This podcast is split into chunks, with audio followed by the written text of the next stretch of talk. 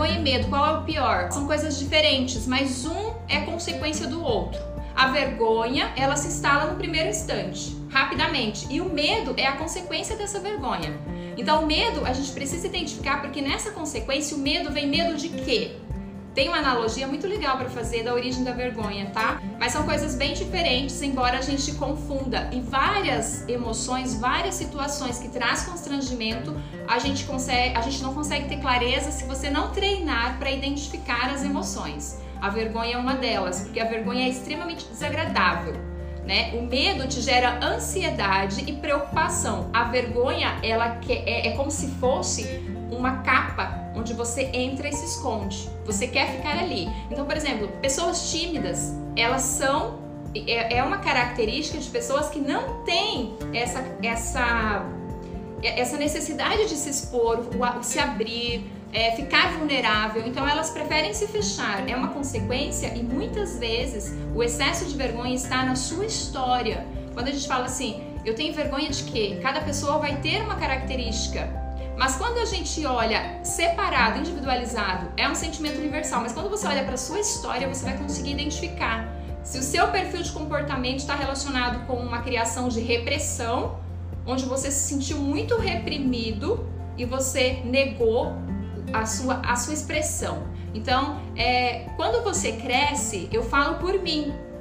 Fazer essa pesquisa me remeteu a um lugar extremamente desagradável né? Olhar para nossa história, olhar para a verdade de quem nós somos. Quando a vergonha está presente, você consegue questionar. A palavra talvez que mais caiba aqui é questionar. Questionar o que ele? Questionar o lugar que você está, que é um lugar de vulnerabilidade. Quando a gente se sente vulnerável, é um lugar de autoconhecimento. Ninguém consegue se conhecer fingindo que está tudo certo lugar de vulnerabilidade. Quando você vai numa terapia, quando você é, busca um mentor, você vai olhar para o que é fragilidade. De fragilidade não tem nada, porque tem uma força gigantesca por trás disso. Olhar para o que te coloca num lugar de vulnerabilidade. Então vamos lá. Se mulher e homens, mulheres e homens sentem diferente, como é isso? A mulher é aparência, envelhecimento, educação dos filhos, comportamento, gente, comportamento, mulheres, o quanto a segurança de agir de forma adequada, aquela autoconfiança, é um lugar de vulnerabilidade, é um lugar de sentir vergonha. Então para para pensar o quanto agir adequadamente para uma mulher tem essas bandeiras levantadas, mas de verdade, lá no fundo, no fundo, no fundo, tem uma opinião tão formada sobre o comportamento feminino que todo comportamento que foge do que é uma tradição, do que é conhecido, traz vergonha. Então, se você tem é, opinião bem formada e você vai se posicionar, você vai lutar duas vezes. Você vai lutar para ser essa mulher forte, desenvolvida, inteligente, e aí tem várias qualidades. E você também vai lutar para ser vista dessa forma. Então, é um desafio gigante. O comportamento da mulher é um desafio gigantesco. Então, assim, ah, mas nós estamos ali no século 21 e tem muita coisa nova. Tem... Exatamente. Por isso que tem constrangimento. Porque quem levanta uma bandeira que vem um monte de gente atrás, quando eu falo assim, vamos despertar na nossa essência e vestir com estilo a nossa melhor versão ou a, vers ou a imagem do seu chamado, esse significado faz parte da minha história. E quando eu olho para fora, eu vejo um monte de mulheres que não estão vestindo os seus estilos, que eu, eu hoje tenho uma característica de versões. Cada estilo, cada definição, cada versão tem atributos da sua personalidade que te posiciona para você ser mais eficiente, ter mais resultado. Então, quando você está no que é seu, é mais fácil você ter comportamentos assertivos, consequentemente, mais resultados. Agora, quando você está distante de você, quando você não está na sua essência, por que, que as duas tanto a personalidade quanto a essência é importante aqui. Quando você está distante da sua essência, você vai estar tá sempre buscando referência fora para se posicionar para o seu comportamento não ser inadequado e você sentir vergonha. Olha que interessante isso. Então, assim, a mulher ela vai ter essa, essa característica, né? Em relação ao comportamento, aparência e tudo mais. O homem, muito da vergonha que o homem sente, sente é relacionado a duas palavrinhas-chave: o homem foi é, é, criado culturalmente para ser forte Então, fraqueza é um motivo para estar num lugar de, e sentir vergonha. É a fraqueza e quando a gente olha, por exemplo, uh, é, o homem tem que ser forte, o homem tem que ser, é, não pode mostrar fraqueza e essa relação de força está relacionada a várias áreas da vida, financeiramente. Então, além de força, ele precisa, além de ser forte, ele não pode mostrar fracasso. Então, é fraqueza e fracasso, as duas palavras que mais aparecem nas pesquisas onde pergunta-se para os homens qual é o motivo você sente vergonha. Ah, eu sinto vergonha por não ter sido bem sucedido no meu casamento, eu sinto vergonha por não ter sido um bom pai, eu sinto vergonha por ter falhado como homem em algum momento. Então, assim, a relação da masculinidade está muito relacionada à sexualidade para o homem também. Então, assim, um homem levar um fora, aqui tem algo que é, nessas pesquisas aparece bastante, é aquele comportamento de retirada quando não tem, quando as coisas não dependem só da pessoa. Isso vale para homem e para mulher também. Uma pessoa apaixonada, ela está muito vulnerável, mas não depende só dela para essa relação dar certo. Então é um lugar onde tem muita vergonha também, possibilidades de comportamento que traz vergonha. Mas vamos lá. É, então, assim, para o homem está muito relacionado a isso. Rejeição é uma palavra que parece muito relacionada à vergonha. Ser rejeitado é vergonhoso. É, quando você. E aqui remete também à história, infância, criação, educação, formação da personalidade. Quando a gente cresce num ambiente onde você se sentiu rejeitado, abandonado, coisas nesse sentido, na sua vida adulta, você vai, com, é, você vai olhar para isso, enxergar mais possibilidades de ser rejeitado, sentir vergonha pelo mesmo aspecto, pela mesma característica. Então, olha só, Medos para o homem é motivo de vergonha, o homem sentir medo é motivo de vergonha. Para a mulher, a mulher, enquanto ela é, se posiciona, é, ela cria é, esse mecanismo de ser forte, já é o oposto. A mulher precisa moderar comportamentos moderados. Se você externa muito essa característica, é às vezes é visto como algo que traz vergonha para algumas mulheres. Então, assim, você pode lutar muito, para ser uma mulher em relação à vida profissional, em relação à vida pessoal. E quando você vai externar alguma coisa, você vai olhar e você vai buscar a média para colocar palavras que não te traz constrangimento ou não constranja outras mulheres tá? Então, assim, o julgamento também aparece muito, a relação que a gente tem de julgar outras mulheres. Nós somos duras com outras mulheres. E se a gente observar, a mesma forma que a gente tem de ser dura com outras mulheres no julgamento, é o motivo que a gente também se compara, se julga. A gente também se trata dessa forma. Nessa pesquisa, é, nesse trabalho em relação às versões internas, é, essa semana eu tive num, numa das mentorias com uma mentorada minha, e a gente conseguiu identificar versões internas tendo essa característica de é, sabotar a outra. Uma delas ter atitude que trouxe vergonha, motivo para vergonha, um erro, uma falha ou, ou, qualquer coisa nesse sentido. E a outra versão estar acusando. Então é uma acusação interna. Por isso que é aquela frase que fala assim: os maiores inimigos somos nós mesmos. Então olhar para a gente entender que até as nossas próprias versões internas, elas entram em conflito em relação à moral, em relação ao que traz constrangimento, o que traz prejuízo para essa imagem, essa identidade, né? Que é a construção de quem nós somos, olhar para nossa história e identificar. Então tem muita coisa nesse sentido que eu achei interessante nas pesquisas. Agora, olha para sua história e observa quais motivos você identifica e áreas diferentes que te colocam num lugar de vulnerabilidade que te coloca neste lugar para olhar para o que te traz vergonha. Observa isso, só você tem essa resposta. Então, quando você identifica, trazer luz. O que, que seria trazer luz? Questionar. Porque quando você questiona, você tem a oportunidade de reconhecer a verdade sobre quem você é. Muitas vezes a gente fica numa crença enraigada sobre nós. Crença de. Isso entra no meu trabalho assim de uma maneira linda. Eu falo assim, gente, é, é uma realização tão grande quando você identifica e você consegue tirar a pessoa desse lugar onde ela não se vê merecedora, onde ela não se vê, sabe aquela, aquela sensação de uma criança que não merece estar naquele lugar? Assim somos nós na fase adulta. Tem crenças de não merecimento.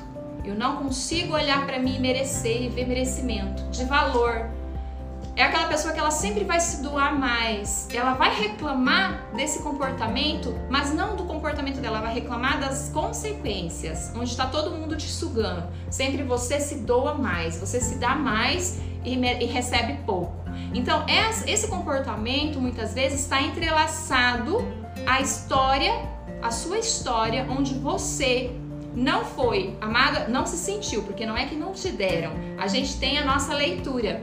Então, cada história precisa olhar e ver as verdades, encontrar e ressignificar. Então, quando a gente não se sente amada, você sempre vai se doar mais para ter em troca disso o amor do outro, pertencer ao outro, ser aceita pelo outro. Então, a aceitação é uma das coisas que nos coloca neste lugar de ser vulnerável. Porque se eu me mostro como eu realmente sou, eu corro o risco de não ser aceita, de não ser amada, de ser rejeitada. E estes são sentimentos que nos dão, nos trazem vergonha. Então, quando a gente olha para a vergonha, entende que ela cresce. Se a gente não reconhecer ela ali, questionar, uma das áreas é a nossa história de vida. Talvez a principal hoje para a gente conseguir identificar, tá? Porque depois disso tem vários outros passos que a gente precisa olhar com atenção, mas no primeiro momento é a nossa história. Então, assim, o julgamento e esse olhar. O que, que vai então mudar esse quadro? O acolhimento e a empatia. Quando eu falei para vocês dessa história da minha mentorada, onde as versões internas estavam em conflito onde uma sentia vergonha da outra. Olha que loucura. Então, se você tem isso internamente, a aceitação, o acolhimento, o afeto tem que vir de onde? Aqui, gente, tem uma chave que vira. A gente está sempre buscando fora, mas enquanto as nossas versões internas não se reconciliam, não é possível a gente amar o outro. É impossível. Então, quando a gente identifica que a gente tem uma rejeição de nós mesmas, Todos os dias é motivo para sentir vergonha. Todos os dias é motivo para você se fechar para a vida, você se fechar para um relacionamento, você se fechar para uma oportunidade de emprego, você se fechar para se expor. Porque a vergonha traz esse convite, se fecha porque você é defeituosa. Entenda que quando você sente vergonha, a resposta é se fecha, se esconde porque você é defeituosa. E não é verdade. Isso não é verdade. Então, quando a gente põe luz quando a gente põe luz, você consegue olhar para a verdade sobre quem você é, olhar para sua história e entender. Às vezes você agiu sim de uma forma errada porque você não tinha recurso naquele momento para fazer diferente. As pessoas erraram com você por vários motivos. E aqui você vai olhar e se responsabilizar pelo que você pode fazer por você. Então, quando você reconhece que, por mais que tenha tido o erro, o sentimento é culpa. Aqui a gente não está falando de, de um defeito, de erro. A gente está falando de uma imagem distorcida de quem você é. Então, todas as vezes que você sentir vergonha, você precisa olhar para si e questionar a vergonha. Quando você questiona a vergonha, você tem oportunidade de reconhecer você. Você tem oportunidade de reconciliar com você. Você tem oportunidade de entender, compreender, não é interpretar. Interpretar é vago. Interpretar é o que você faz lá na época da escola, interpretação de texto. Aqui você precisa compreender. Então, o nosso cérebro, ele tem essa característica de fazer fechamento, de fazer julgamento.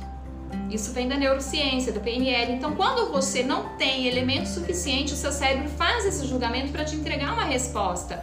Quantas respostas você já teve sem elemento suficiente sobre quem você é? E aí a consequência disso é uma imagem distorcida de não merecimento, de não valorização.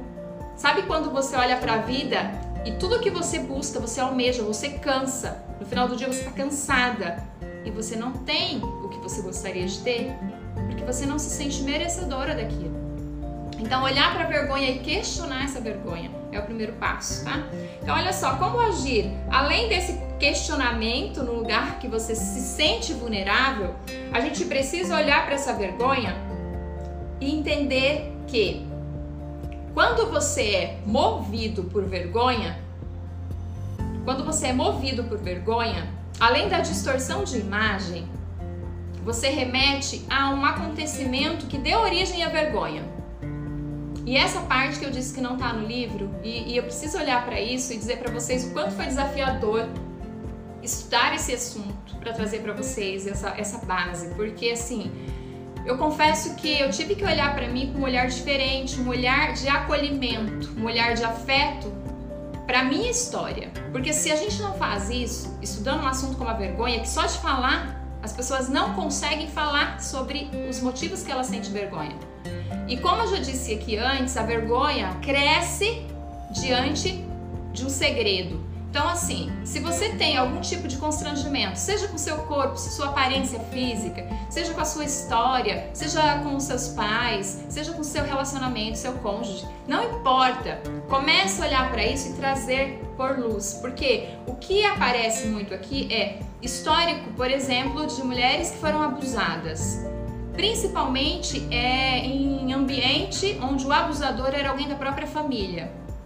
Aqui ela tá, a versão feminina dessa mulher, nós temos três. A versão feminina dessa mulher está ferida e essa versão se esconde e a vergonha cresce.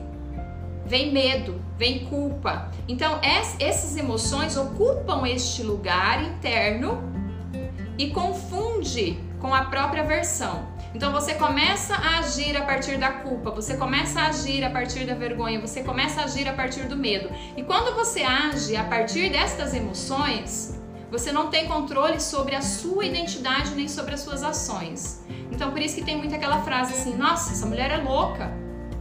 Ai, um dia tá assim, outro dia tá de outro jeito. Então assim, os as nossas motivações internas para fazer algo, elas precisam estar alinhadas com essa identidade. Então, essa coerência do que você fala, do que você faz, é preciso sim você estar num lugar de vulnerabilidade para você reconhecer tudo isso, acolhendo essa história. Então, como eu estava dizendo, mulheres que sofreram esse tipo de abuso, repressão, é, é, comportamentos excessivos de repressão, elas estão nesse lugar de segredo, esse segredo é, permite que a vergonha cresça.